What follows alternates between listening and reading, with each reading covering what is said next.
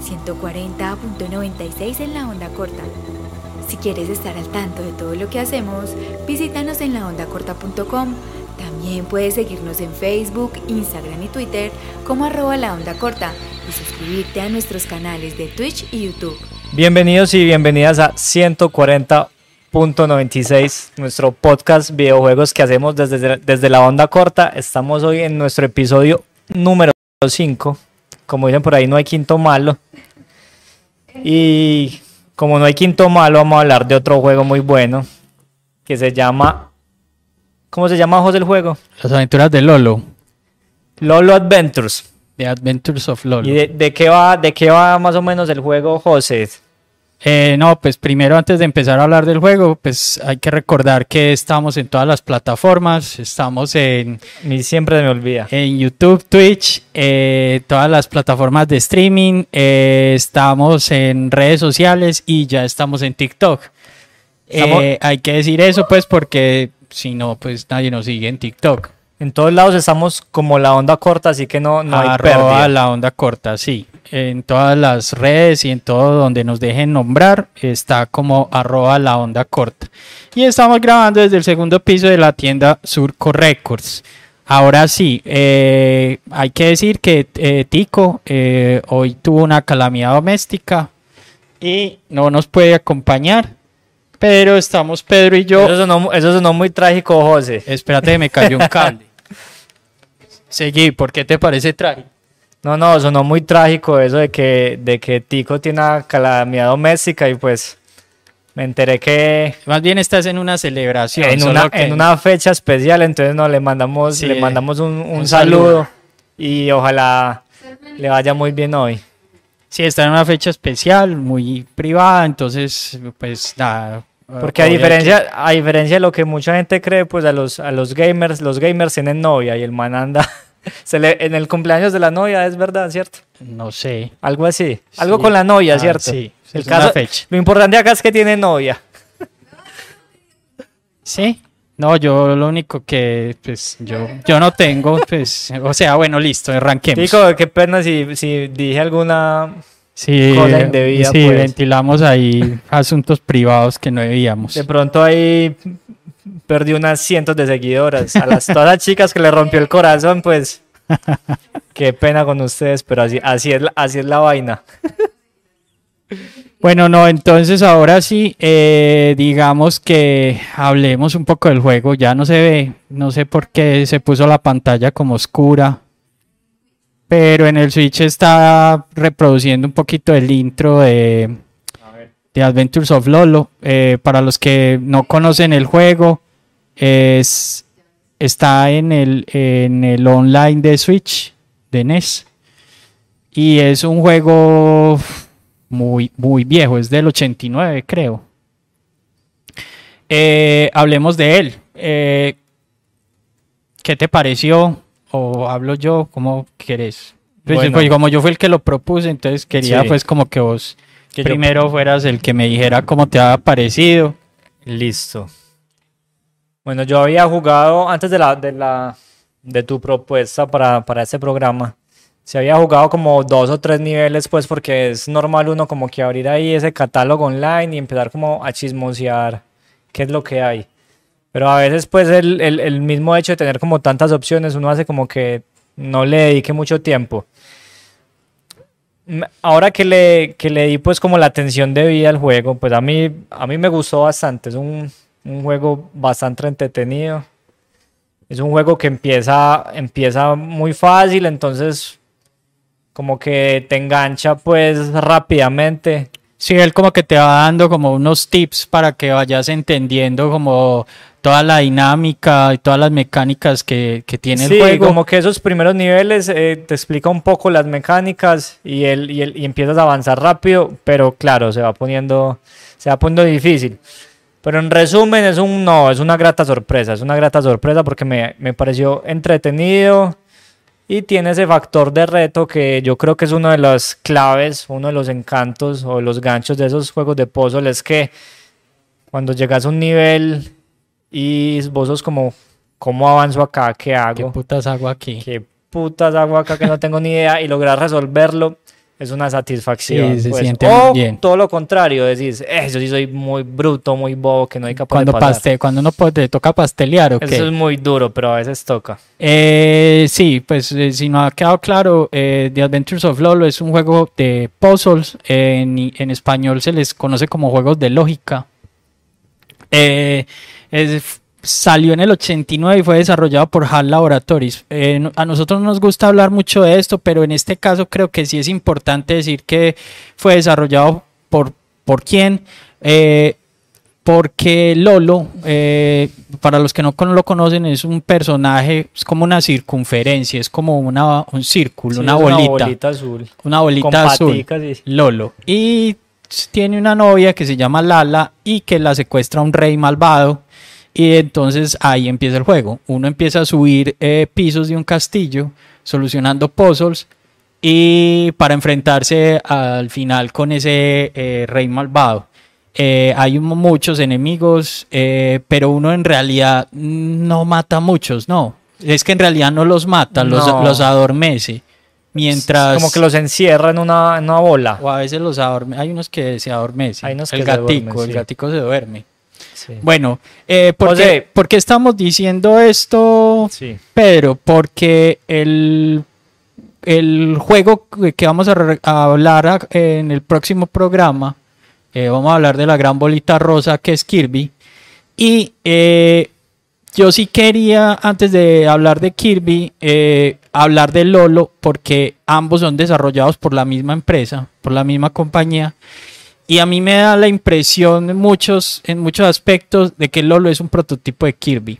¿Por qué? Porque hay personajes en el Kirby's Adventures que ya habían salido en Lolo, pues enemigos. Sí. Entonces hay como cierto, cierta relación que uno no puede No, y- evitar. un evidente parecido, pues, no hay, no hay que buscar mucho, que es una bolita, pues. Sí, o sea, eh, sin embargo, pues tenemos que hablar de que, de que Kirby es mucho más tierno, pues está muy, mucho mejor diseñado. Acá es como una, una circunferencia, una bolita azul con unos ojos gigantes, pues. Eh, Lolo, eh, me parece un juego eh, para la época 89 muy bien confeccionado, o sea, cada puzzle está muy bien diseñado, las mecánicas, o sea, uno las entiende fácilmente y al final, para mí, se- hay tres Adventures of Lolo, si no estoy mal. Yo he jugado el 1 y el 2. para mí es súper adictivo este juego. Pues, O sea, es- hubo algo que hicimos en el, en el programa anterior, que hablamos de los beat'em up, sí, de Street of Rage 2 precisamente, que me, que me gustó mucho, y es que explicamos un poco de qué va, de qué va el género. ¿Qué tal si nos ayudas un poco a la gente que nos está escuchando? ¿Cómo podemos definir que es un, juego, un juego de de puzzles? puzzle, lo de lógica. Eh, básicamente es un juego en el que estás enfrentado ante un escenario y que tenés que encontrar una salida o encontrar una forma de eliminar todos los enemigos que están en la, en la pantalla. A veces te restringen o te restringen con movimientos o te restringen con pasadizos. O sea, siempre hay una restricción de algún tipo y a veces muchos, muchos de estos juegos cuentan con movimientos limitados. No todos, pues. Ya los puzzles han evolucionado mucho, eso seguramente lo hablaremos enseguida. Pero siempre es como eso, es como resolver algo en pantalla. Te, te dan casi que todo el tiempo del mundo muchas veces, pero, pero, pero solo tenés que una oportunidad. Si no lo haces en esa oportunidad, te toca que como suicidarte y volver a, a intentarlo. Sí, volver a, volver a empezar al nivel. Hay, hay que aclarar, José, creo que, que si bien los juegos de puzzles pueden tener enemigos, digamos que la dinámica o principal está en que debes, debes superar esos enemigos. Es digamos en base a lo que mencionabas precisamente, es en base como a la lógica y digamos no al combate, porque hay juegos que, que se basan en que también esa habilidad, digamos, destreza en el combate, digamos esa habilidad de, en saber mover los botones acá, es, es algo más, creía yo que en cuanto al movimiento, pues es algo muy importante en los juegos de puzzles, como Sí, pero igual, igual, eso es como, digamos, un, un, un subgrupo de los juegos de puzzles, porque no podemos dejar de lado también, ah, no traje Marble Madness, eh, pero hay, hay juegos también de, de lógica pura, o sea, como Buscaminas, Buscaminas es un juego de puzzles, o Tetris, es un juego de puzzles. Sí, juegos donde, donde no tenés em- enemigos, total, eh, absolutamente pues nada, como decías Tetris, por ejemplo. Pero digamos que, digamos para resumir un poco, para llegar a esa conclusión, son esos juegos donde, digamos, tenés de cierta manera un acertijo, algo así, y te, el juego te enseña ciertas mecánicas que propone y usando esas mecánicas debes resolver ese acertijo. Creo que podría ser como... Sí, yo creo que también hay, hay algo, prueba, hay algo que pues. los hace muy característico y es que siempre hay que tener una estrategia y hay que tener como eh, una forma de reconocer ciertos patrones, pero todo está enmarcado dentro de una pantalla. Casi siempre los juegos de puzzles están enmarcados dentro de una pantalla porque ellos te ofrecen en la pantalla el acertijo y vos lo tenés que resolver, ¿sí o qué? Entonces digamos que seguramente vamos a empezar a hablar de ciertos juegos de puzzles, entonces podrá quedar un poco más claro el... no, el- y, y, y por supuesto en- encontraremos excepciones, pero creo que esos juegos que mencionas de una pantalla son generalmente estos juegos retro. Encontraremos ya casos donde, que Más no sean así, pero, evolucionados. pero son, son cre- creo ejemplos más recientes, pues, donde ya entramos al 3D y otras cosas, pues caso de... Sí, pero para mí finalmente siguen siendo de, de Un una, de una sola pantalla. No, pues puedo empe- podemos empezar como a enumerar eh, ciertos juegos como para, para, para entender un poco eso. Yo, por ejemplo, eh, en cuanto a eso que hablas, eh, digamos que en los modernos funciona mucho. No sé si alguna vez jugaste Little Nightmares Little Nightmares, no, lo conozco. No, lo- no lo he o. Inside. Nunca jugaste Inside. Inside. o Limbo. Inside de los. Sí, jugué los dos. Limbo lo terminé. Inside llegué muy adelante. Lo tengo ahí pendiente por terminar.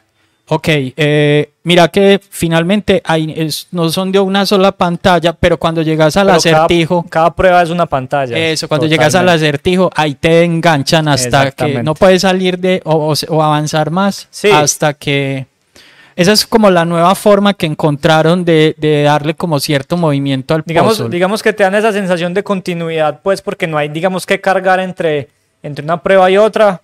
Pero finalmente es eso. Cada prueba es una pantalla que simplemente está conectada a la siguiente. Exacto, exacto. eso. Entonces, digamos que, que hay alguna forma que el, el desarrollador encuentra para limitarte el avance.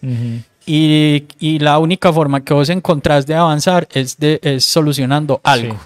Hay juegos como Resident Evil que finalmente, aunque no son juegos estrictamente puzzles, eh, son de esos juegos que eh, combinan diferentes eh, géneros y uno de ellos son los puzzles. Sí. O sea, gran parte de los, pues, no estoy hablando de los Resident Evil clásicos, pues del 1, el 2, incluso el ¿Cómo- 3. ¿Cómo te parecen esos puzzles de Resident Evil? Pues los consideras. ¿Te ha parecido algunos difíciles o.? No, hay, algunos complejos. De hecho, hay Pero- muchos pero- de juegos de ese tipo Pero no que sentís, tienen... ¿no sentís que a veces eh, los puzzles de ese tipo de juegos son como un poquito tramposos? ¿Por qué? No sé, yo siento que, que a veces hay. Como que no tenés ese, no tenés ese factor de tener tan claras las mecánicas como un juego puramente de puzzles. Y a veces, digamos, como quedar con esa solución. Es que a puede ser como veces... complicado. Es que como son juegos que no son exclusivamente puzzles, entonces cuando te, te avientan a ese reto de, bueno, ¿cómo vas a salir de aquí?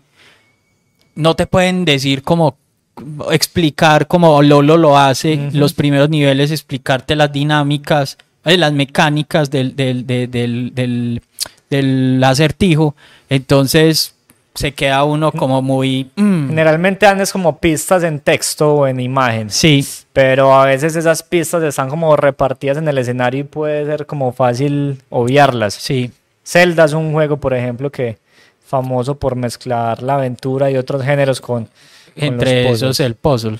Eh, hay un juego que yo lo tengo para PS3 que se llama The Swapper. Nunca lo No lo jugaste. conozco. es un personaje como como, una- como un astronauta que tiene una pistola que crea una copia de él. Ah, Entonces yo creo una copia mía a tantos metros y yo me muevo y esa copia se mueve, hace los mismos movimientos que yo.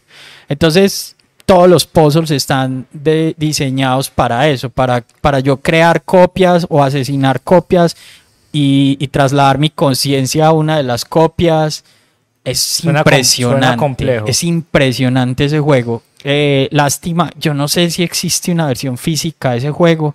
Es algo también que quería como eh, hablar un poco acá y es que los juegos de puzzle, eh, a menos de que tengan esa mixtura de varios géneros, ya los juegos de puzzle se quedaron muy en el, en el ambiente digital. Pues creo que ya la mayoría de juegos están como en ese, ¿Por qué crees que es eso, José? pues porque ya la gente no, juega- está no- no consumiendo juega puzzles. no, no sé. Yo como que siento que la gente sí juega puzzles, pero siento que creen que el juego de puzzle es más casual. Sí, yo, yo sí- siento que es como un poco una subestimación del género. Claro. Como que restarle cierta importancia sobre, sobre todo a nivel comercial, porque claro, si va a haber siempre gente que sigue estos juegos y le gusta mucho estos juegos y los consume, no son el juego, digamos, mediático, pues no son, nunca serán quizá el juego de tendencia, o bueno, no por ahora. Pues no lo Candy sabemos. Crush lo fue en su momento, pero Bueno, finalmente es un juego casual. Es un juego, Es un juego que se vuelve casual, sí, ok.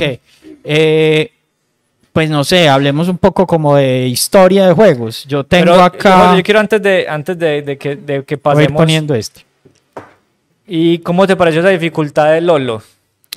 Los primeros niveles, eh, el juego se encarga de mostrarte cómo funciona, de explicarte de qué va, de qué va cada mecánica, cómo se enfrenta cada uno de los enemigos.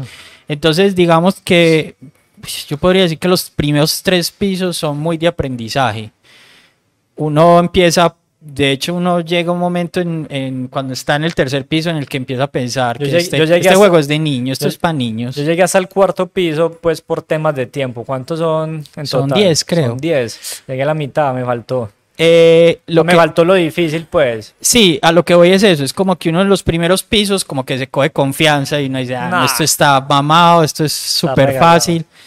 Y apenas llegas, no sé, quinto, sexto piso, empezás a ver que, uff, fue madre, o sea, los puzzles son bien complejos y son muy bien elaborados, hermano. O sea, como que cada, cada, eh, como es bloques, o sea, es un bloque de tierra, es un bloque de agua, es un blo- bloquecitos. Que te restringen el movimiento. Esa, en, ciertos, en ciertas situaciones. Por ejemplo, vos puedes usar el huevito en el que encapsulas a algunos enemigos para cruzar. Bueno, ya, ya que mencionarse eso, yo, a, a mí sí me, o sea, a mí el juego, como te decía, me, me pareció un muy buen juego, me gustó mucho, pero sí tengo ahí como un perito ahí, como que me quedó como un sinsabor chiquito, y es que sí por momentos lo sentí como un poco aleatorio, random, no, no sé si, si quizá es algo necesario que tenga que pasar, pues podamos entender, pero por ejemplo ese primer nivel donde te toca utilizar el huevito para usarlo como de puente en el agua, puta, yo ahí No o sea, yo me supiste. quería enloquecer, yo, No sabías yo entendía, o sea, yo, pero ¿cómo voy a pasar el agua si no tengo nada para hacer? O sea, me pareció, no sé, no sé si decir un error del juego, pero sí sentí que no, no hubo algo que me diera la posibilidad de entender de que eso se podía hacer. Es que eh, eh, eso es, es- para mí eso es claro en- entenderlo, porque yo crecí con Lolo, ¿sí o qué? Y crecí con muchos juegos de ese tipo. Entonces, Ah, eh, digamos que ahora te hacen las cosas más fáciles o más amigables para que no sintas esa frustración. Pero en esa época, en esa época sentir esa frustración era algo chévere, O sea- era pura prueba y error hasta encontrar la O sea, yo solución. lo que sentí es que, claro, para mí un, un juego de puzzles bueno es cuando, claro, independientemente de la dificultad de, de cada acertijo, es como que ellos establezcan las reglas de ese mundo, las reglas de este juego y que el juego respete esas reglas. Pero entonces yo empecé a jugar y yo dije, bueno, como que esas son las posibilidades del juego, vamos bien y llegué a ese punto, a ese nivel donde no tenía idea que es que eso se podía hacer, entonces claro, me, eso me creó en ese momento una barrera en ese nivel, me demoré, pero... No, y, hay, y hay- yo, y hay que también entender una cosa en Lolo, y es que nada pasa en Lolo hasta que te comes, hasta que coges la, la, la perla. O sea, todos los niveles tienen un, un baúlcito con una perla. Sí. En el momento en que coges la perla, todos los enemigos se activan. todos- Entonces es como No, una especie de flash. No, pero se activan los enemigos cuando coges el último corazón. Ah, eso, cuando coges el último corazón para poder coger la perla. Sí, o sea, hay que aclaremos de qué va Lolo. Ajá. Tienes el escenario donde tienes un- una cantidad de corazones, tienes que cogerlos todos y al cogerlos todos abres un baúl que te da como la llave Es para una la perla puerta. que te abre- Eso, la perla. que te abre la puerta Sí. al siguiente nivel. Eh, en ese momento en el que coges el último corazón, todos tus enemigos, se, todos los enemigos se activan. Entonces es como una especie de, de, de tener el tiempo hasta que tengas a todos los enemigos encerrados o, o puedas encontrar una ruta de escape del, del último corazón hasta el, hasta el cristal, hasta la perla. Y eh, ese es como el encanto, encontrar esa ruta, ve- ver si, si todos los enemigos estuvieron, los, los logré encerrar, porque cuando activas la perla, muchas veces, eh, cuando coges el último corazón, muchas veces decís, ay, marica, no, la cagué. y, y ahí sí que sé, porque ahí, ahí para concluir, hay niveles que la preparación es muy demorada, son niveles en los que la preparación te puede tomar 5 o 6 O sea, minutos te das, no te das cuenta que la cagaste hasta el final. hasta el final. Hasta que coges el último corazón y puta, volver a empezar. Sí. Hay unos, hay unos, yo no sé si ya te salieron, pero hay unos enemigos que son como unas caras grandes que tiran unos cuchillos Sí, sí, y claro. que bajan y suben. Sí, ya. Esos enemigos, enfrentarlos eh, una vez se activa el último corazón es inviable Porque si completamente. te cruzas con ellos ya automáticamente mueres porque no Porque entras en el radar como en el, en el, en la te mira de. Sí, en la mira no hay de- forma de escapar a... Sí, o sea, no, no es que si el, si el enemigo está muy lejos, te dispara el cuchillo, vos, vos tenés el rango, no. Si él ya te mira, automáticamente morís. José, bueno, hay una cosa que, que me gustó también del juego, aunque, bueno, no me la esperaba, no me la esperaba porque veía, veía ese tipo de juego que era muy clásico en el sentido como de, claro, tenés que resolver el cómo bloquear a tus enemigos o el cómo o el cómo resolver esa dificultad del movimiento y ya, para poder avanzar. Pero me encontré con que hay unos ciertos puntos donde hay como cierta acción, por así decirlo. O sea, porque no es, ya no es como resolver el acertijo, sino como moverte rápido para escaparte de. Es lo que de yo te decía, es como lograr encontrar una ruta de escape que sea lo suficientemente corta y rápida para que no te alcancen los enemigos. Porque hay, hay, por ejemplo, un gato, que es el que vos dormís. Ah, el que se duerme cuando te encontrás con él. No, ese gato... ah, se porque mueve rapidísimo. él no te mata, pero Te encierra. te encierra, o sea, te acomoda, vos lo, lo, lo dormís en un punto donde Donde quedas como en un callejón y salida y te toca volver ya, a empezar. te toca volver a arrancar. José, te, te cuento que hubo un nivel donde.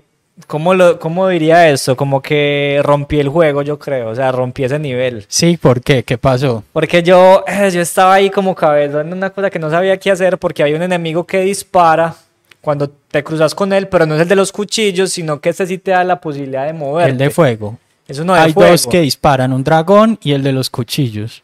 En- creo que es el, el dragón. Entonces, estaba como medio en balón en un nivel y vi como que si me asomaba un poquito y disparaba y me movía rápido, esquivaba el fuego y superé el nivel. Sí. Pero yo quedé con el sin sabor y yo dije, eso aquí está raro. Yo creo que, yo creo que este nivel no está pensado para superarse así. Y lo busqué en YouTube y efectivamente no es la manera ideal de superarlo. Pero pues, pero, Pero funciona. funcionó. Sí, porque hay una, hay un nivel muy, mucho más arriba en el que apenas coges el último, solo hay un corazón, creo, y apenas coges el corazón, es una hilera de esos dragones así, infinita. Ah, sí. Y entonces vos tenés que subir a toda y ellos de una te disparan Ajá. fuego cruzado. Pero sí, Te voy a mandar, te voy a mandar el nivel y te voy a sí, dos- mostrámelo, que mostrámelo. fue algo bacano, o sea, que hay más de una, quizás haya más de una manera de resolver algunos niveles, entonces creo que no todos, generalmente estos juegos muchos te dan una sola oportunidad de resolver, o sea, una única manera de resolver, pero ahí descubrimos que hay una excepción o puede haber ciertas excepciones. Sí, eh, digamos que en los juegos eh, actuales, eh, un juego diseñado, bien diseñado actual de, de lógica, de puzzle, tiene varias Te formas da de más de una solución. manera, Sí. eso es cierto. Pero digamos que en este, jue- en este tipo de juegos clásicos, sí es una sola forma. Casi siempre eran así, era un acierto, una sola manera. Nada, pues puse acá como para mí el juego de, de, mm, lógica por excelencia. ¿Cuál es Tetris? Puede no gustarte, pero todo el mundo conoce ese juego. Tetris. No, Tetris es un juegazo, pues yo, to- yo hace rato estoy muy antojadoso de Tetris Effect, no he tenido, Yo ahí- también. Hace rato lo tengo ahí como es, qué ganas de comprármelo. Y, y es, y es extraño eso, es extraño como uno eh, 40 años después, 30 años después, perdón, eh, está todavía pensando en quiero comprar un Tetris o quiero, o quiero jugar Tetris, sí, ok. Increíble. Pues no sé, es que hay juegos de este tipo que están tan bien diseñados, No, hermano, a- a- que sabe- nunca van a envejecer. No, aparte de que es un juegazo, pues y yo creo, y podemos jugar el primer Tetris y no aburrirnos todavía porque, porque es muy adictivo, mucho. Pues también hay que decir que se han sabido acomodarse pues a como las nuevas tendencias y se han reinventado. Sí. Y el aspecto visual de Tetris Effect es una cosa de locos. Y es como sumergirte como un estado ahí anímico, porque es como los, las visuales. más trance. la- es un trance, esa es la palabra, es un trance. Más estar supera. No, es una cosa de locos ese Tetris Effect. Sí, ese, ese hay que jugarlo Hay- como sea. Hay que tenerlo. Incluso está para realidad virtual. O sea, a ese punto, a ese punto está. José, me haces acordar, mencionando a Tetris, no sé si alguna vez lo jugaste. Por allá, como en los primeros juegos de PC que tuve, había uno, el super revolucionario, que era como una mecánica muy similar a Tetris, pero era en 3D. Entonces vos acomodas las fichas y las y la, el fondo de donde iban a acomodarse las fichas no era, digamos, hacia abajo, no iban de arriba hacia abajo en dos dimensiones, sino que iban hacia el fondo en tres. No sé si alguna vez jugaste No, no eso. lo recuerdo. Era, pues era en su No, porque, porque es que, digamos que Tetris eh, fue. No, yo igual creo que los voy a ir bajando de a uno, no. Yo creo que eh, Tetris fue tan revolucionario que todo el mundo quiso hacer su propia versión de Tetris. Tanto así que, eh, pues no iba a hablar de este todavía, pero digamos que Nintendo hizo su propia versión de Tetris, que fue. Doctor Mario. Juegazo, juegazo. Eh, este se llama Tetris eh, y Doctor Mario porque eh, esa fue la que- forma que encontraron para Super Nintendo de vender Como Doctor. Mario. Ya es- llama Doctor Mario solamente. En, en, en NES sí, sí salió un Doctor Mario solo, pero en Super Nintendo te vendían disque dos juegos en uno. O sea, te vendían una versión de Tetris y una de Doctor ¿Cómo Mario. vas con ese juego, José? Con Doctor Mario. Sí. Es un clon de Tetris, como hay muchos, Pero pero, es súper divertido. mucho. Es súper divertido, pero para mí más no me gusta. también. Sí, pero no me gusta jugarlo solo. ¿No te me gusta gusta solo? A mí jugarlo en sí. compañía, o sea, contra alguien más. Lo disfruto mucho jugarlo en No, es compañía. más divertido, pero a mí como sea, me encanta porque es como, para mí sí, claro, es como un Tetris más difícil. Mucho más teso, entonces es un, es un super reto. Voy a ver si aquí tengo algún otro derivado de Tetris, porque derivados de Tetris hay muchos. No, pues está tener. Candy Crush. Candy Crush es un derivado de Tetris y todo ese tipo de juegos tipo Jewel eh, son derivados de Tetris de Creo que ese alguna es el- forma. el único juego en que las mamás son mejores que los hijos. ¿En Candy Crush? En Candy Sí, Crush. no, qué. Oye, madre. Y, y en muchos clones de Candy Crush, yo cada vez que me monto en el metro veo a alguien jugando un clon de Candy Crush que no es Candy Crush. O sea, es como, como uy, mira, un Candy Crush nuevo. Y, y eso es como que todo el tiempo están reinventando ese juego de alguna forma. Eso lo compró Blizzard, ¿no? Candy Crush. Eh, Activision. Eso es de Activision. Creo que es de Activision, sí. Y ahora sí. ya es de Microsoft, pues. Eh, es como una de las una joyas, de oro, es es una de las de joyas de la corona de Activision. ¿Quién, Y quién es, lo un juego, y es un free to play, ¿cierto? Sí. Sí, es un free to play. Eh, pero gran, ¿Jugaste la- Candy Crush, José? sí, creo que sí, mucho. Jugué Candy, es que pues negar a Candy Crush es como negar a Nirvana o no sé. Eh, bueno, puse allá otro de NES que se llama Giromite o Giromite, creo que es el, el nombre, que es un, un doctor eh, que también debe, debe coger como unas zanahorias y, y el Player 2 solo mueve eh, dos botones. El, con el B baja unos tubos rojos, con el A baja unos tubos azules. Entonces es como, esa es la forma del post. Entonces, es divertido jugarlo solo, porque entonces controlas con, con, con el control, con el, el joystick 1, pues con el pad 1, controlas el muñeco y Sí. con el 2 controlas los, los tubos. Pues vos mismo puedes hacer las... Pero las- es un juego pensado pues para... es un juego cooperativo, pensado pues, cooperativo. El problema es que el Player 2 no hace casi No, no nada, hace- es- se la pasa aburridísimo. ¿Por qué, por qué está pensado así? Porque en realidad ese juego estuvo y fue diseñado para un robot que se inventaron, se inventó el NES, que se llama Robo, de hecho. Y el robot vos le adaptas el control y él tiene dos cositas que hunde el, el A o el B. Y él mira, él mira el, el momento en el que vos estás y de acuerdo a donde vos estás, él O sea, vos le ahí sí- hundís- el- vos le hundís un botón, el select, entonces tira como un pantallazo a la pantalla, entonces él mira y de una como, ah, debo bajar el rojo. O sea, hicieron un robot para que jugara, para uno jugar con él. Sí, pero es No súper no- no torpe, o sea, es súper torpe porque el juego, el juego es por tiempo y, y a uno se le va la vida entera esperando a que el robot baje, baje uno de esos tubos. Vamos a buscar imágenes del robot porque eso hay que verlo. Yo la verdad no sabía Sí, se llama. Robo. Y de hecho, eh, eh, para los que no nos, eh, para que los que nos visitan la página, hay una reseña de ese juego en, en nuestra página, laondacorta.com. Podemos como dejar enlace en comentarios o algo. Sí, sí, dejemos un enlacecito de, de esa Porque reseña. está, está- está buena la historia, la verdad. Sí, bacana. no, y ver jugar ese robot es una cosa única, pero súper tediosa. Bueno, ¿qué más tengo por acá? Tengo Acclaim, hizo para mí uno de los mejores juegos que se hicieron de los Simpson. Eh, se llama The Krusty's eh, Super Fun House. Eh, hay una versión también de NES. Eh, no sé si la conociste.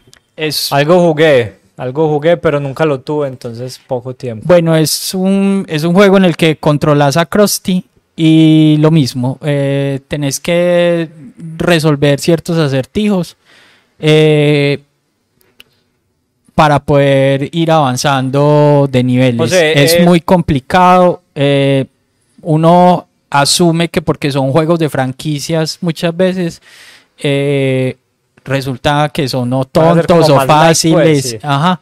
Pero no, es, es de alta dificultad. Pero he escuchado muy buenos comentarios de, de este Es un juego. gran, para mí es un gran juego. Es uno de los que con, con ese que hablamos del beat'em up de, de los Simpson. Para mí es el segundo mejor juego que hay de esa Puede ser franquicia. entonces como esas joyitas ocultas que dicen de la, del catálogo de NES. de- de- Sí, de- para mí es una joya oculta, es uno de esos juegos que mucha gente obvia por el hecho de que es crusty, pero que está muy, muy bien diseñado. O sea, hablando de, fra- de franquicias, pues los puzzles no han sido, digamos, el género que más conozca y que más haya jugado, a pesar de que me gusta. Pero con lo que mencionas me acordé de un juego que es brutal y que yo en algún momento lo jugué, pero volvemos a lo mismo, como era en esa época de la infancia, Super Nintendo y muchos de los juegos llegaban porque los, te los prestaba alguien o Ujú. cambiabas un juego con algún compañero del colegio, entonces lo tenías un tiempo limitado. Hubo uno que me gustó mucho, y- pero no nunca lo pude dedicar el tiempo que quisiera, que es La Tropa Goofy. La tropa Goofy, ¿quién fuera a creer cuando uno veía el cartucho? Yo no sé yo por qué nunca tengo ese, pues estuve al alcance mío. ¿Nunca lo jugaste? Sí, tuve al alcance mío mucho de ese cartucho y pude haber, haberlo quedado en mi colección y no sé por qué nunca lo hice. Eh, Muy bueno. es un muy buen juego. Y, y lo mismo, o sea, un personaje como Goofy, de pronto, ¿quién se iba a imaginar que era un juego de puzzles? Para nada. Y, y, y- y uno se enfrenta a él y dice, ah, pues uno qué va a hacer acá, pues eso debe ser un típico plataforma de aventura pedorro. Y se encuentra con una cosa súper bien hecha. A mí lo que me da la impresión es que ese juego lo habían ya diseñado y lo único que hicieron fue que cambiaron los sprites. Puede ser. Porque, porque ese juego, a mí me, no, me cuesta creer que ese juego lo diseñaron exclusivamente Sí, para como que no cuadra. O no sea, cuadra. No cuadra, aunque, aunque finalmente los personajes, digamos, sus enemigos quedan como bien, pues porque está toda la tropa, pues está como Goofy con, con sus hijos.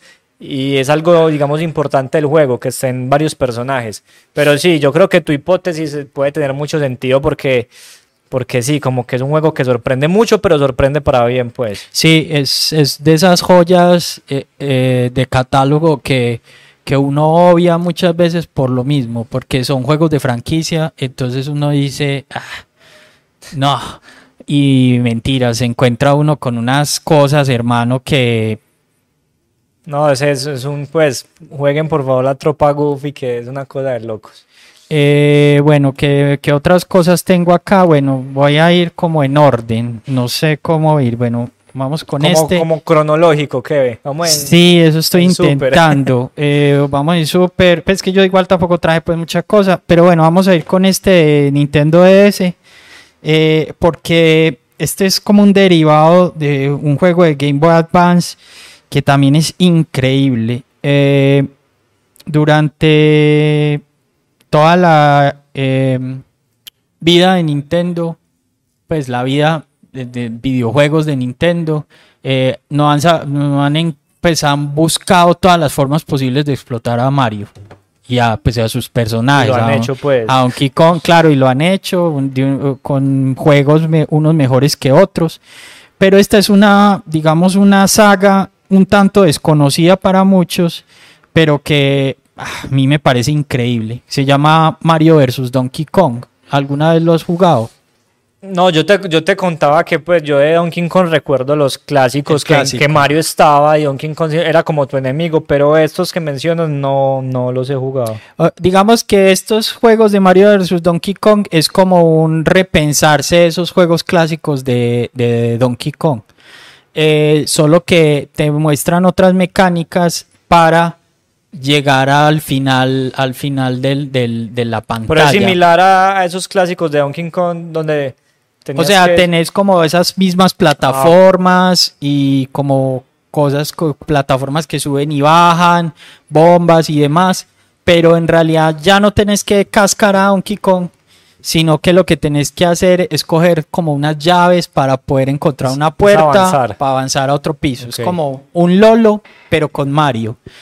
Y, para arriba, en vertical, subiendo. Sí, es en vertical. Eh, entonces tenés el salto normal, el salto que, que ya se volvió muy clásico de Mario, que es el "Woohoo", que se va de para La atrás voltereta, y es más alto.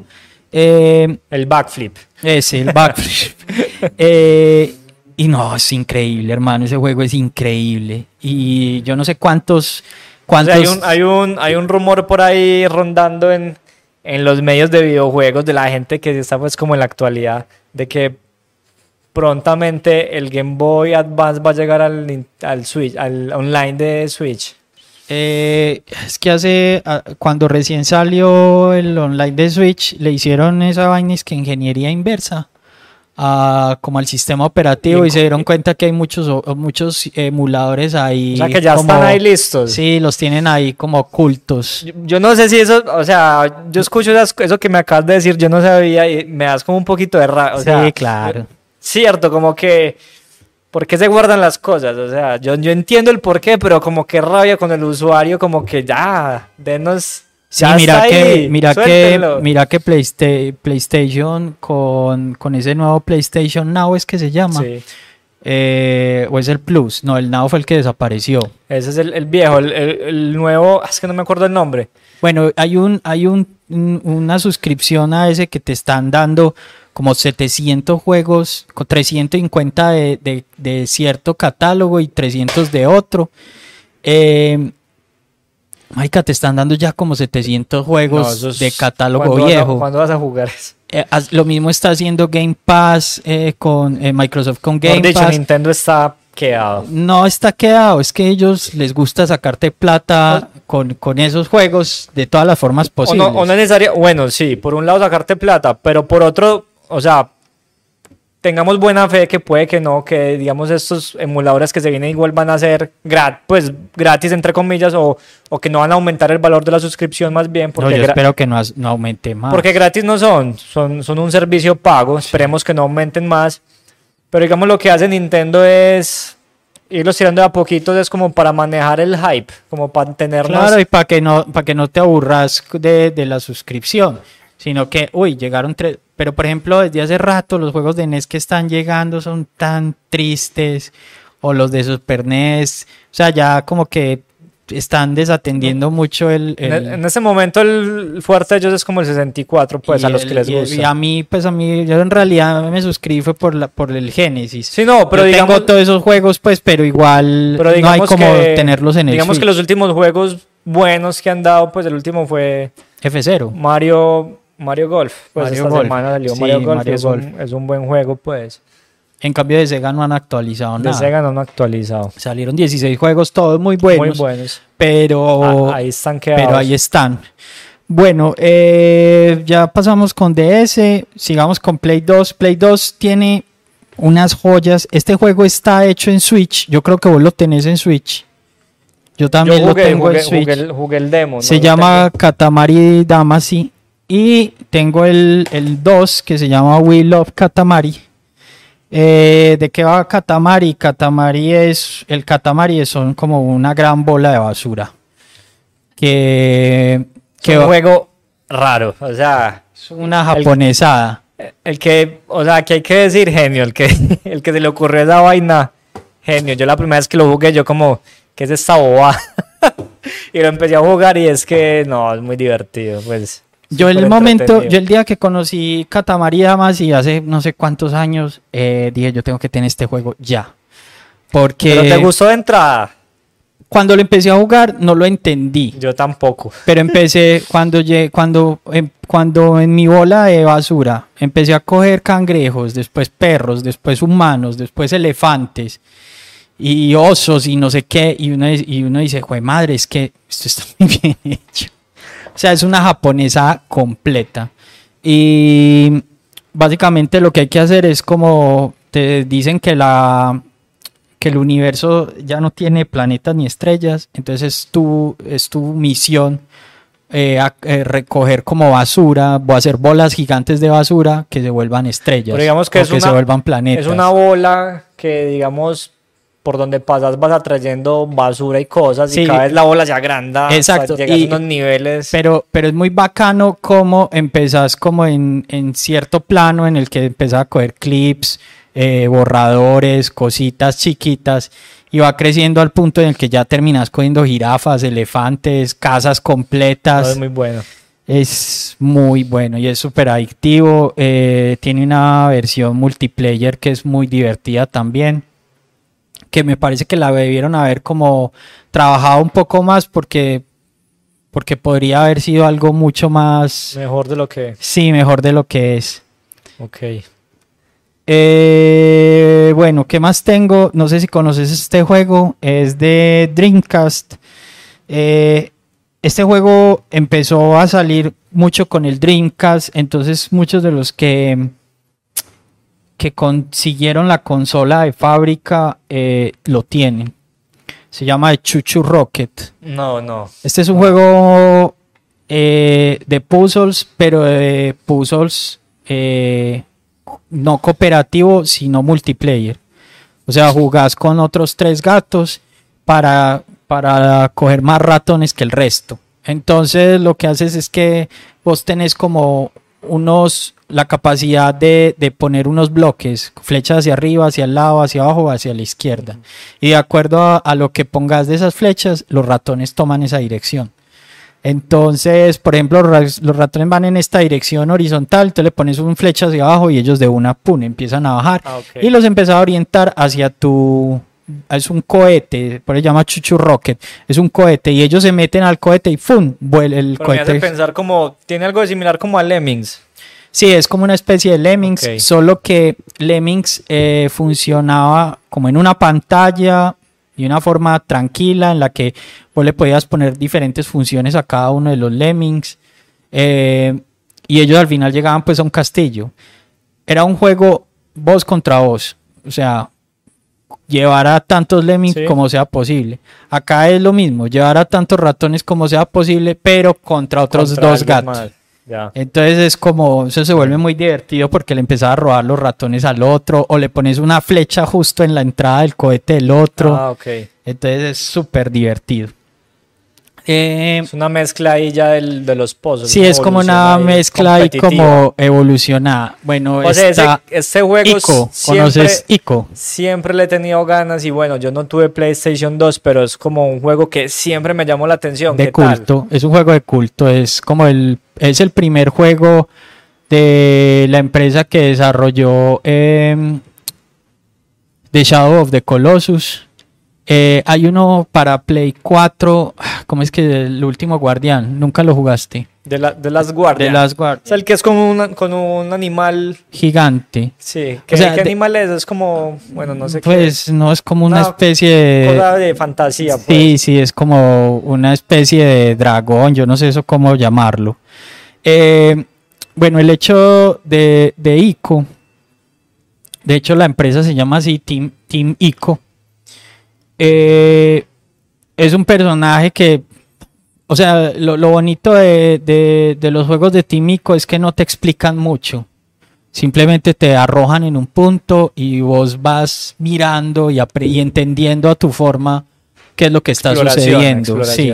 Entonces acá te arroja, arrojan a un niño, un niño con unos cuernos, se llama Ico, eh, y se encuentra una chica, una chica de blanco, y los dos pues están como en un mundo en el que no saben qué pasa ni entienden nada, y su primera, digamos, lo primero como que, que piensan es, marica, tenemos que irnos de aquí.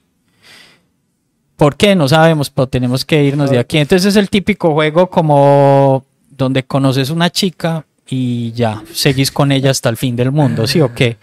Eh, los, Qué metáfora de juego. O sea, los muy puzzles, romántico. sí, los puzzles de este juego, hermano, son únicos, pues, o sea, ese juego se ganó el cielo. Pero Para por mí por- está por entre divertidos, por difíciles, por, Por- creativos. todo, por todo. Además que el, el juego logra meterte en, en, en todo el, el- el mundo de ICO. Y eso muy pocos juegos lo logran. O sea, vos logras, cier- vos logras un nivel de empatía con, con, Los con los personajes. Es como lo mismo que pasa con Shadow of the Colossus, lo mismo que pasa con el último guardián. O sea, el cariño que uno le coge a Trico. Ah, se llama Trico el, el, el- el muñeco. Hoy todo me recuerda a Tico, Ico, Trico. Eh, Tico, te extrañamos. el, el, el cariño que uno le logra coger a Trico eh, cuando estás en el juego. Fue madre, hay partes en las que uno dice, "Man, este man lo van a matar. Fue puta, lo van a matar. mal. No, vos, vos te viste de pronto, te, te viste Avatar de pronto. No, nunca la, nunca Ahí hay, un, capaz. ahí hay un animal, José, que uno le coge un uno sufre por animal, que se llama apa. No, es, una, es un animal ahí, es como una vaca peluda, un buey, yo no sé, pero que vuela y uno, pues uno no le importa a nadie, uno desde que ese animal no le pase nada, todo está bien. Ani- es como el perro, pues, una cosa así, el gato. Entonces digamos que eso es Ico y eso es The Last Guardian porque los dos juegos son muy similares.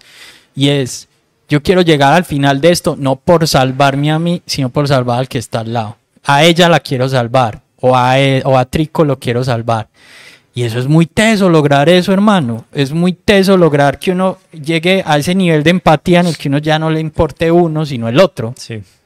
Entonces es muy bonito. José, vos que, que te gusta tanto el, el juego físico, ¿por qué no veo acá nada del catálogo de PlayStation 1? No tenés, Sí, sí tengo, pero... no hay puzzles ahí que te gusten. Pero no, es que finalmente en PlayStation no se hizo mucho. Yo, te, yo, acá, yo acá te había dicho y, y bueno, vuelvo y reitero y aprovecho pues como para poner las imagencitas y ese juego creo que tenemos que jugarlo algún día como sea y es Ship Rider. Chip Rider, Si sí. no lo he jugado, yo creo que te va a gustar y es un juego Hay de jugarlo. para PlayStation 1 brutal, que también es un juego de franquicia que es con el, el- el popular coyote pues de, No, es el lobo, perdón. Es no el el lobo. coyote, es el lobo. Se diferencian, eh, mucha gente no, no diferencia a. Ralph de Willy Ajá. y Ralph tiene la nariz roja. ¿Cuál es cuál? Ralph es el que tiene la nariz roja. Pero ¿cuál es el lobo? Ralph. Ralph es el lobo, listo. Es un, es un juego protagonizado por Ralph y donde tenés que robarte las ovejas a Sam, que es el perro Sí. guardián. No, qué juego Y es de puzzle. Y es de puzzles y es lo mismo. Pues yo cuando vi la portada, cuando vi los personajes, jamás me imaginé que fuera un juego de puzzles. Lo compré engañado y lo jugué porque fue, ah, fue puta, ya lo compré, ya qué más voy a hacer. Pero me enganché de una manera porque es bacanísimo. Imagínate que tener los productos ACME para ayudarte a resolver esos puzzles. No, es un parche súper bacano. Es de Play 1. De PlayStation 1. Tenemos que De jugarlo. los mejores del, del catálogo, de verdad. Tenemos que jugarlo, una joya oculta. Sí. Eh, yo quiero terminar con estos, pues como de los juegos que traje. Con Picross 3D, eh, yo tengo muchos juegos de Picross, pues no los quise traer todos. Picross es como una especie de buscaminas, pero en vez de encontrar minas, lo que haces es que armas, armas figuras, como personajes, figuras. Y este eh, me gusta particularmente porque no es en dos planos, sino que es en tres. Entonces es mucho más complejo y es mucho más divertido.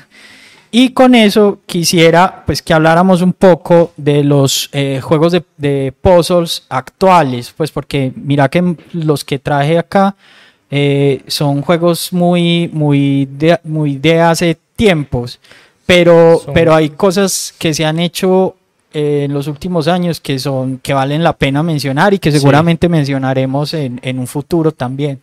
Yo recuerdo uno que se llama Edge, no sé si lo conoces Edge. que es Sí, un cubo, que es un cubo y que uno lo tiene que hacer girar y, recorrer como ciertas cosas.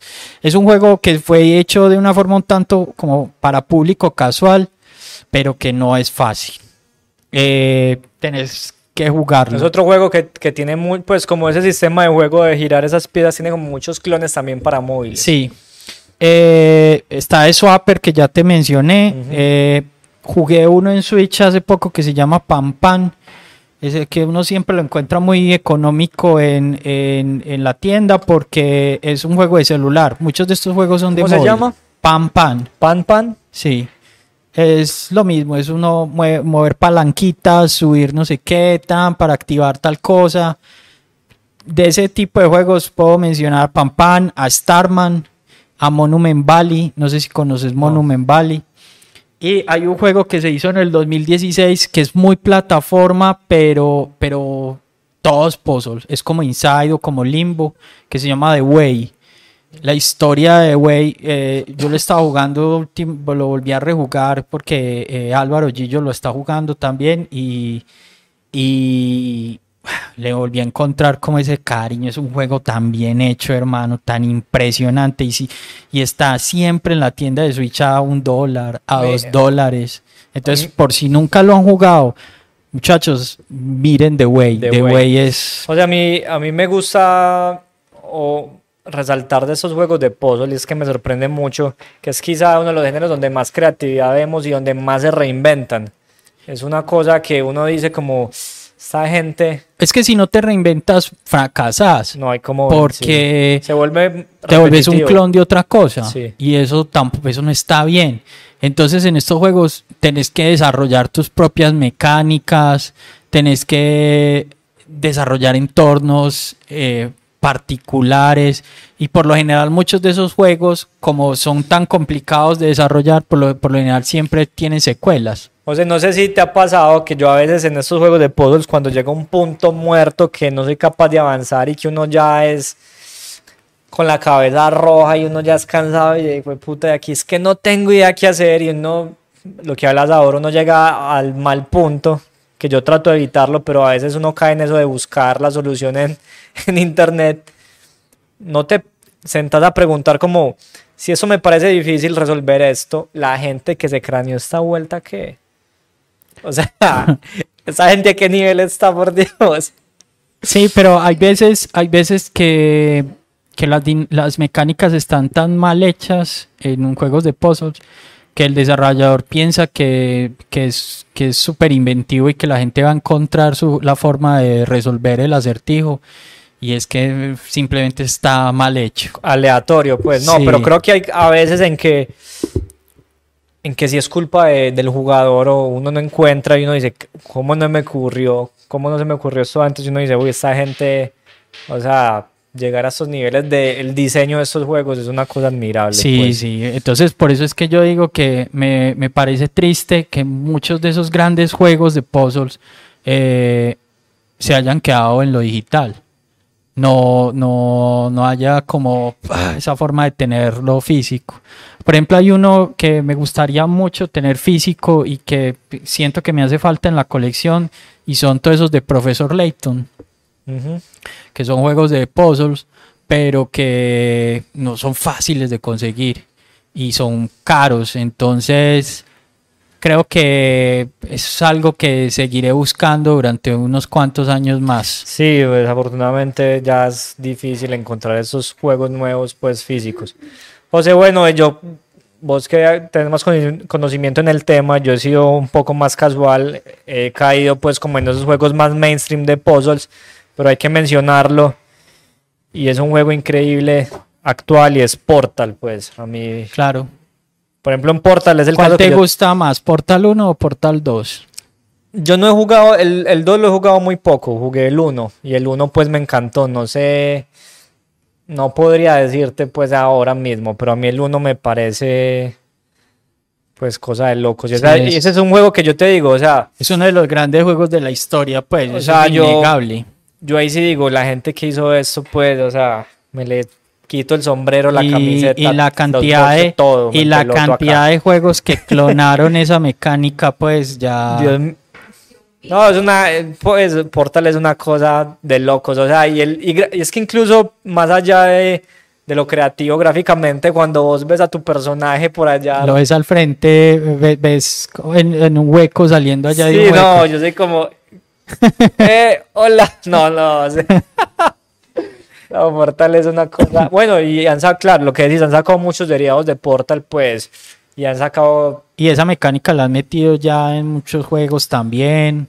Entonces me voy a super devolver porque hablando de Portal me acordé de algo y es que hay un juego que yo sí jugué mucho cuando era niño, me iba muy mal pues porque era un niño y era un juego de puzzles y no era fácil y también tenía como esa, esa parte como de acción, pero tenía algo muy particular que después te lo dio, nos lo dio Portal y es que tenía un editor de nivel y es un juego que se llama Load Runner. Lord Runner ¿Lo jugaste? Sí, claro. Era, o sea, en su momento creo que era muy innovador vos tener un editor de niveles, ¿no? no es que eso de hecho hay muchos juegos que que salen actualmente y que le piden piden a gritos el editor de niveles y, y hay juegos que que esos editores de niveles son los que les los hacen ma- Los hacen rejugables. grandes, claro, es los que lo da vida. Entonces imagínense, por favor, un juego de Nintendo. No sé qué año será, de ser de los 80. ¿Sabes quién tenía qué otro juego tenía editor de editor de niveles que me encantaba? Cosa de. Excite Bike. Claro que yo también lo estaba acá pensando. Sí, eso, eso es una mecánica que, que es bacana. Es solo que yo ya no tengo la paciencia para hacer Sí, eso. digamos que es una cosa que requiere tiempo, pero es algo que, digamos, eh, te ayuda como a desarrollar esa, esa parte creativa pues que tenés. Y por ejemplo en juegos actuales como Maker Mario, hay una gente que hace unas cosas Sí, sí. de locos, pues mejor que, o sea, mejor que digamos los originales, pues, porque se meten tanto en los juegos que hacen cosas brutales. Pero bueno, ahí me, me desvío un poco. ¿Qué más José actual vale la pena mencionar? No, yo creo que. Ah, sí, me hace falta eh, un Tyrol Goose Game, que es uno que jugué hace relativamente poco. Eh, El juego del ganso. el juego del ganso. Es que uno dice, Maika, ¿qué se puede esperar de un juego que se llama el juego del ganso sin título? Eh, uno no espera nada, pero apenas se enfrenta al juego, ve lo divertido que es, los personajes, el ganso haciendo cosas idiotas todo el tiempo. No, eso es una cosa maravillosa. O sea, ese juego. Es un juego como, como de bullying, un poco de bullying, ¿no? Sí, y, y es un juego al que, al que, na- al que todo el mundo llega, creo que por error. O ya últimamente porque alguien, alguien como el voz a voz, como, hey, tienes que jugar un Tyrol Goose Game. Y no es largo. Ese es como tal vez la- el único problema que tiene. No es largo. Aunque le ponen una rejugabilidad y es que tenés que volver a pasar todos los niveles, pero ya te ponen otras condiciones. ya es para alargar un sí, pero, o sea, el juego normal está muy bien. Está muy bien. poco. O sea, hecho. yo, yo tengo dos ya pues para no alargarme mucho, pero que, que vale la, la pena mencionar. Ya lo habíamos hablado, sé que lo tenés. Uno es... eh, se llama The Gardens, Be- Be- The Garden Between. Between. Y es un juego que yo, que, que yo quiero resaltar. Es porque a mi manera de ver, si bien tiene algunos puzzles difíciles, es entre comillas un juego sencillo. O sea, sencillo en el que, eh, ¿en qué sentido? Lo primero es que solo tenés dos botones para controlar todo. O sea, la mecánica principal va del tiempo, adelantar o atrasar el tiempo. Entonces tenés unos- un botón para adelantar o atrasar el tiempo y tenés otro botón como para activar ciertas cosas. Ya. Eso es todo. No tenés más. Eh, a mí, a mí la verdad, eh, digamos que me gustó mucho, eh, me parecía muy divertido, pero llegué a un nivel, es que yo lo jugué hace ya, creo que hace casi dos años, llegué a un nivel en el que no entendía qué había que hacer, literalmente no entendía qué había que hacer y me tocó pastelear eh, después de mucho intentarlo. ¿Y te pareció un poco Y el, aleatorio? y el pastel, yo dije, o sea, Rebuscado. Sí, me parece súper rebuscado. Yo te, yo Eso- te cuento eso- que yo me lo pasé sin guía todo. o sea, ¿En serio fuiste juego sí- capaz? Sí, Yo yo, no- ese no, no. juego sí. Pero como te digo, acepto que tiene algunos, algunos niveles difíciles y de pronto la otra vez no estuvimos en de acuerdo, pero para mí es un buen juego para introducir a alguien que no juegue mucho, es porque si bien es difícil, las, los puzzles en algún punto tiene esa facilidad de mecánicas. Digamos que no hay que ser habilidoso con los botones, pues, o como en manejar un personaje o moverlo, que es algo que yo siento que muchas veces la gente que apenas está entrando a los videojuegos es algo que frustra. Sí. Como sentirse torpe, pues, de que hay que hacer mover como 10 Sí, botones a la lo- vez. Que los aleja, pues. Que los alejen. En cambio, este Por eso los, los juegos tipo party o los Sí. juegos cooperativos o los juegos de puzzle son tal vez la mejor forma en muchos casos o las aventuras gráficas son muchos, mu- tal vez muchos De iniciar casos alguien. de iniciar a Sí. alguien en esto. Entonces, para mí ese es uno. Es, es un juego muy, que me eso, muy divertido. Gráficamente es re bonito, hermoso. Y lo otro que quiero decir que me gusta, y es que mencionas al principio que muchos de estos juegos, creo que era una costumbre, mm, sobre todo los juegos de antes, es que son unas historias como muy grandilocuentes, pues, como un poco pretenciosas, como que todo se va a lo, a lo gigante. Pues Kirby prácticamente salva el universo, ¿cierto? Lolos, la novia la secuestra un rey de yo no sé qué. En cambio, la historia de Garden Between es una historia, narra una historia súper chiquitica, súper sencilla, de dos amigos, de dos niños que son amigos, y te la cuenta de una manera súper linda a través de esos puzzles, puzzles. Y es una historia tan chiquitica, pero que la cuentan tan bien que vos la encontrás súper Y satisfactoria que, se volvió, llegas al y que se volvió un juego entrañable, pues. Sí, se vuelve pues que te identificas como súper fácil. Porque bueno, es que aquí no hay nada como zafado de que, que- que la princesa, que la fantasía. No, es una historia de dos amigos que puede pasar eh, a cualquier persona. Y, que, y, y que a mi modo de ver es una historia que solo se puede contar a través de un videojuego. O sea, no hay forma de contar esa y hacerla historia. interesante de otra manera, Sí. pues tendrías que ponerla como de una manera de pronto como rebuscada. Yo me la imagino como en una película, algo así, en un libro, y tenés que meterle cosas para que sea interesante acá, ¿no? Sí, acá. Y, y eso es tal vez para mí el encanto que tienen los videojuegos, que son una forma más de contar algo que otros medios no te, no te permiten. Bueno, yo voy a ir al último, pues, y a ver la cámara, voy a mirar la cámara. Jueguen esto, por favor, que es lo mejor que han hecho en esta vida. Y se llama Baba Is You. No lo conoces, joder, no me digas eso, por favor. sí lo he visto, pero nunca me ha provocado como... O sea, es o sea, lo mejor, lo mejor Listo, lo que han hecho. O sea, así por encimita les voy a contar muy por encima. Y es un juego donde, o sea, la lógica que va como detrás del juego es como algo así como de programación. O sea, como la lógica que va detrás de aprender a programar. Y es que con palabras y con textos modificas el juego. Entonces vos puedes juntar, juntar palabras para crear acciones. esa es la mecánica principal, a través de, de, esos, de esos textos modificar tu entorno y lo mismo y avanzar por pantallas. José, este juego, aparte de que es muy divertido, de que es muy adictivo, de que tiene una mecánica única, es un juego que gráficamente, pues eso te corre en, en un reloj, yo creo. O sea, eso está para todas las plataformas y entonces es muy fácil de conseguir, así que... Está no en hay- Steam muy barato, ¿a ¿Cómo está en Steam? A 20 mil pesos. Pues ya saben, o sea, qué, qué buena inversión, 20 mil pesos por Babys You, por favor. Jueguen Babys You, que es una experiencia pues brutal.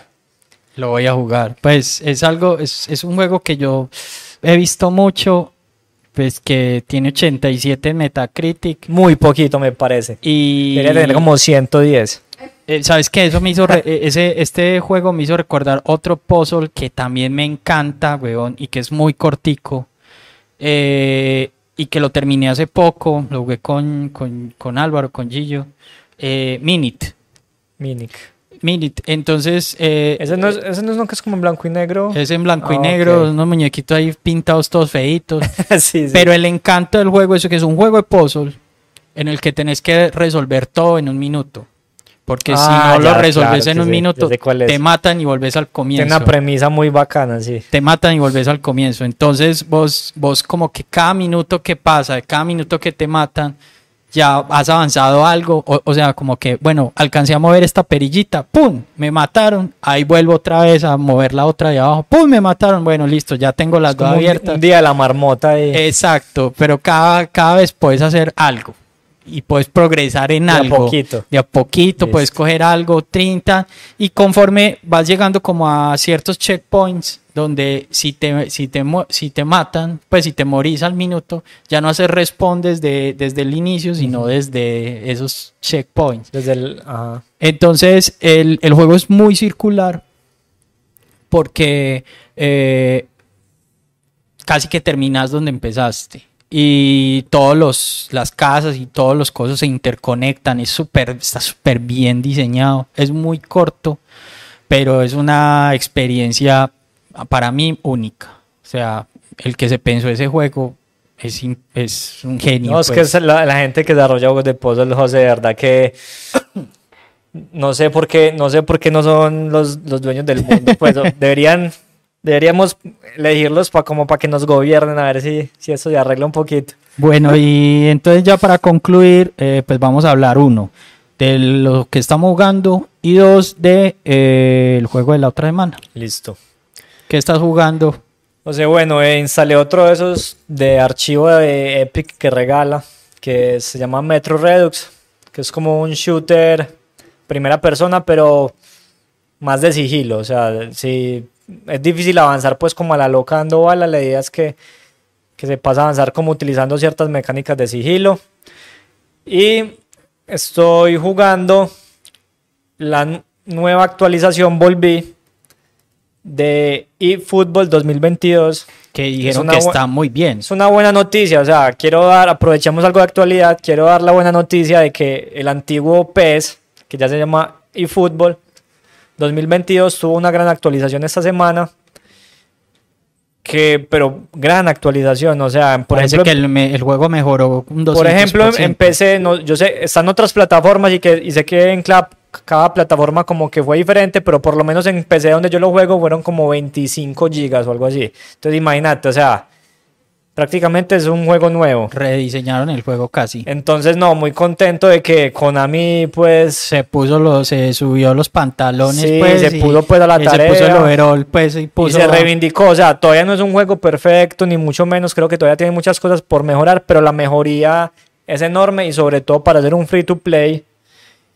Eh, bacanísimo, porque yo, pues yo, yo, como les había dicho en episodios anteriores, yo la verdad compré el FIFA 22 y yo me arrepiento un poco. Es una platica ahí que sigo sin jugar FIFA y este eFootball está, está bacano, el online está funcionando bien, algo que me sorprende, que era una como de las grandes fallas de, de los peces que la conexión era muy mala, al parecer cambiaron el sistema de servidores y hay servidores dedicados, entonces con mi internet que en Sí, porque momento es es como muy ya es normal. un free to play, ya les tocaba. pues, Exactamente, al ser free to play les tocó mejorar en mejorar ese la sentido infraestructura, y me estoy claro. encontrando con unas conexiones muy estables, no siempre obviamente porque es un juego online y siempre va a tener fallas, pero generalmente está corriendo muy bien y, y, pues esto es como una luz de esperanza a los que nos gustan los juegos de fútbol porque bueno, se acaba digamos ese, esa hegemonía de FIFA de ser la única opción y también sobre todo por lo que viene porque como que bueno Pero juegos de fútbol hay muchos, pues que no sean como FIFA, pues sí. Sí, digamos que no sean esos AAA, pues, pero sí hay muchos.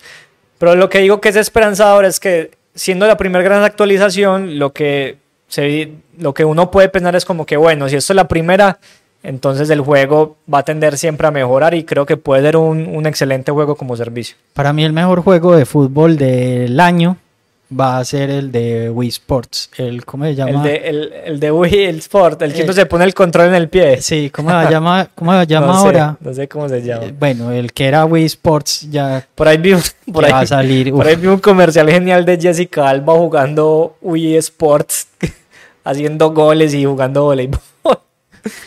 me, me parece genial. Bueno, yo estoy jugando God of War, empecé a jugar God of War, el de PS4. Ah, bueno, hay que aclarar que yo había empezado a jugar God of War y por problemas técnicos lo desinstalé por ahora. Bueno, Sí. yo estoy como ahí jugando, no me ha parecido la gran cosa, creo que los AAA no son lo mío. Sin embargo, pues sigo, sigo ahí firme en él. Bien, bien. Estoy jugando un juego de es como una aventura, no sé si llamarlo una aventura gráfica o es una visual novel, no sé cómo llamar eso, se llama Kentucky Route Zero.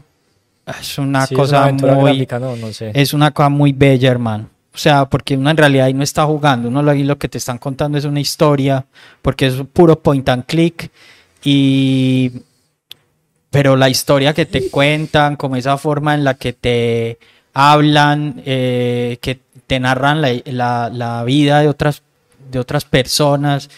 O sea, a mí no me gustan, yo creo que ya había hablado en e- de esto en, en otro programa, a mí no me, yo no soy muy de engancharme a las historias de los juegos y esta me parece algo muy bello, muy íntimo, muy impresionante. Y Sí, es un juego pues que del que hablan maravillas. sí, pues. yo creo que alguna vez lo tenemos que poner a, Hay que dedicarle algún día.